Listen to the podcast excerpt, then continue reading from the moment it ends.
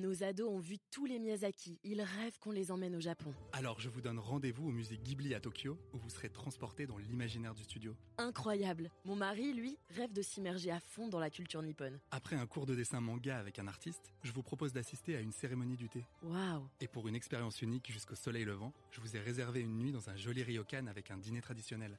Je nous y vois déjà. Avec Marco Vasco, ne rêvez plus, vivez votre voyage l'esprit libre. Au rendez-vous sur marcovasco.fr pour imaginer votre prochain voyage sur mesure. Alors Dominique Boulbès, installez-vous. Bonjour. Bonjour.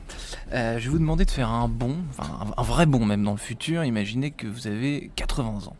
Qu'est-ce que vous aimeriez faire euh, de votre vie à 80 ans? Vous serez où? Euh, Qu'est-ce qui se passera pour vous à, ce- à cet âge euh, Cet âge quand même encore assez lointain, faut, faut, faut bien le dire? Alors, pas si lointain que ça. euh, 80 ans, ma foi, c'est dans 25 ans. Alors, qu'est-ce que je ferai à 25 ans? Eh bien, écoutez, j'espère que j'aurai des petits-enfants. Et j'espère que je vivrai à domicile euh, et que je verrai ma famille le plus longtemps possible. Hmm. Je crois que la source du bonheur, elle est vraiment là.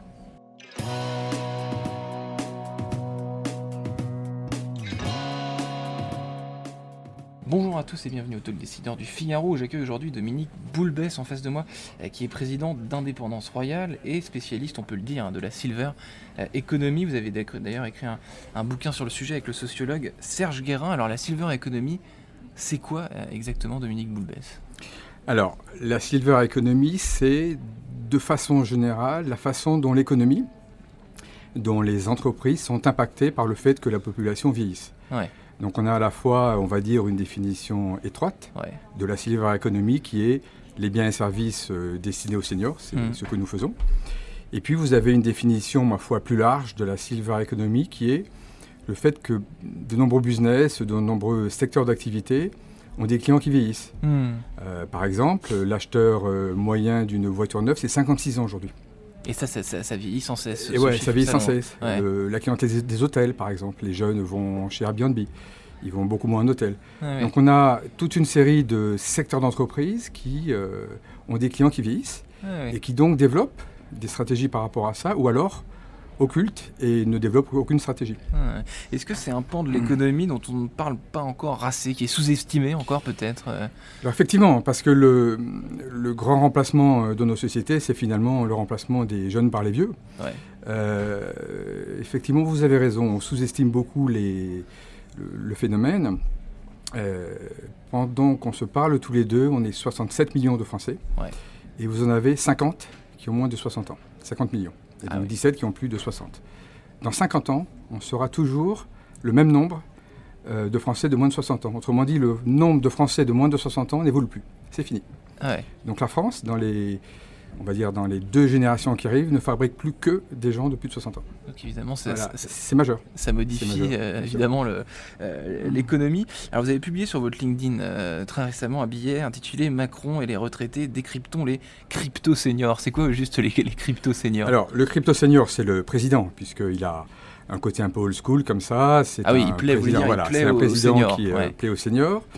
Et euh, je ne me rappelle plus exactement des chiffres, mais il me semble que 70 ou 75% des plus de 70 ans Hmm. avaient voté pour le président.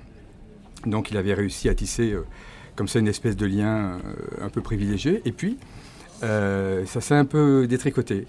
Les pensions de retraite n'ont pas été revalorisées, la CSG a été augmentée. Donc il y a eu Hmm. toute une série de signes, de signaux faibles qui ont fait que cette espèce de lien privilégié qu'avait le président avec les Français s'est euh, détissé un peu. C'est un petit peu d'ici. Donc on sait pas ce que le président Macron fera quand il aura 80 ans. Si je vais lui poser la, les mêmes questions que je, lui ai- que je vous ai posées tout à l'heure. J'ai dit tout à l'heure, vous êtes président d'Indépendance Royale, euh, qui est leader sur le marché des équipements pour la mobilité des seniors à leur domicile, hein, euh, exclusivement. Est-ce que euh, euh, est-ce que c'est un marché qui va continuer à croître, du coup, j'imagine, dans les, dans, dans les prochaines années?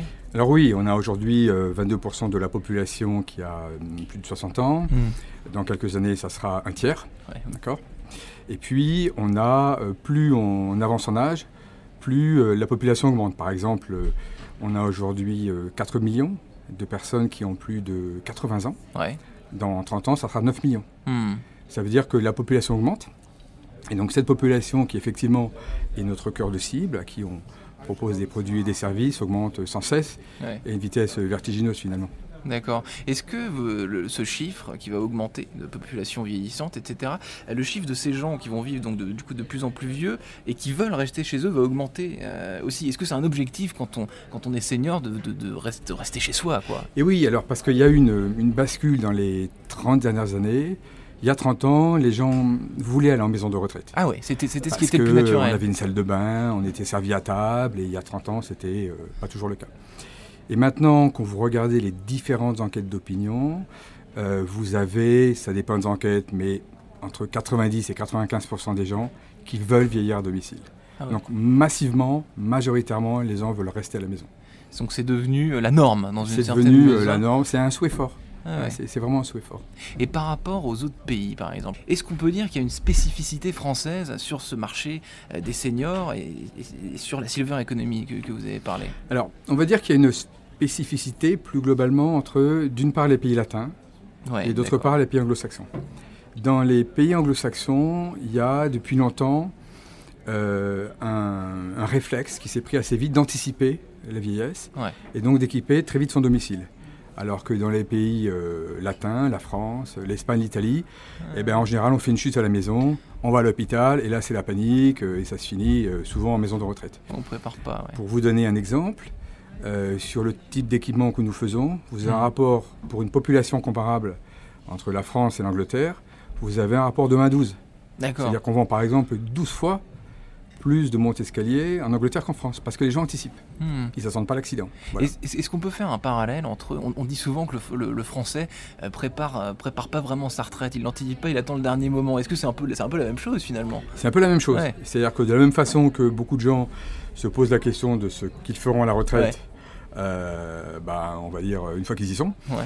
et ben, euh, de la même façon, euh, on s'équipe quand on a un accident. Mais alors c'est en train de changer parce que quand vous voulez rester euh, à domicile, vous avez deux façons de vous organiser. Hmm. Vous avez les services à la personne, qui sont bien connus, Mm. et puis vous avez l'équipement du domicile, qui est moins connu, mais que les gens de plus en plus commencent à anticiper. Et vous avez d'ailleurs actuellement une, un grand plan national qui a été lancé par le gouvernement via euh, Action Logement. Ouais. Donc Action Logement, c'est le 1% patronal euh, sur le logement des salariés. Ils ont libéré euh, un volant d'à peu près euh, 900 millions d'euros pour Ouais. équiper les salles de bain des seniors. D'accord. Vous avez évoqué le monte-escalier, les les équipements les plus démocratisés, de- de- disons ceux que, vous vendez le plus, c'est- quoi? Alors, l'équipement que l'on vend le plus, c'est celui sur lequel finalement vous avez le plus de risques. Les risques euh, pour un senior sont dans la salle de bain. D'accord. ouais. Hein, après 80 ans, la chute, c'est euh, la première cause de mortalité chez les seniors. Donc, le risque, quand vous avez une euh, baignoire, c'est qu'une baignoire, ça fait 60 cm. Hmm. Le risque, c'est de tomber euh, quand on entre dans la baignoire ou quand on sort de la baignoire. Hmm. Donc, l'équipement le plus démocratisé, c'est le remplacement d'une baignoire par une douche. Voilà. D'accord. Ok. Qui réduit euh, considérablement le risque de chute.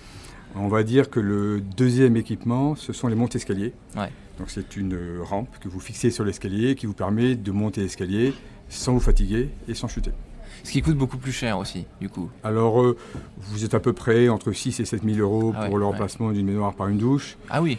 Et pour un monte escalier droit, 3 à 4 000 euros. Et si c'est un monte escalier court, vous êtes dans les 8 ou 9 000 euros. D'accord. Parce que ce sont des équipements qui sont faits euh, sur mesure. Ouais, dernière question, euh, Dominique Boulbès, la place de l'innovation euh, dans tout ça, de- du digital, de la tech, de la tech, c'est c'est quoi? Est-ce que c'est quelque chose de, de très présent dans, dans les, dans les équipements qui vont venir, peut-être qui ne sont pas encore là? Oui, bien sûr, parce que le maître mot, c'est c'est un peu le, le fait de mettre de l'intelligence finalement dans les équipements. Ouais. Si je prends l'exemple d'un équipement comme la téléassistance, Ouais. vous aviez jusqu'à présent, enfin jusqu'à ces dernières années, des équipements de téléassistance passifs. Hum C'est-à-dire que la personne âgée, si elle avait un problème, devait appuyer sur un bouton.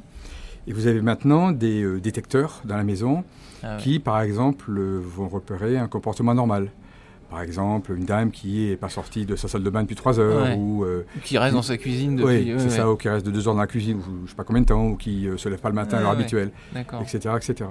Donc vous avez de l'intelligence numérique qui est mise dans des équipements qui existent euh, depuis longtemps. Hum, donc dans la silver economy, il y a- aussi de l'innovation. Ça se numérise beaucoup, bien Mm. sûr. Bien sûr. Merci Dominique Boulbès. Je vous en prie.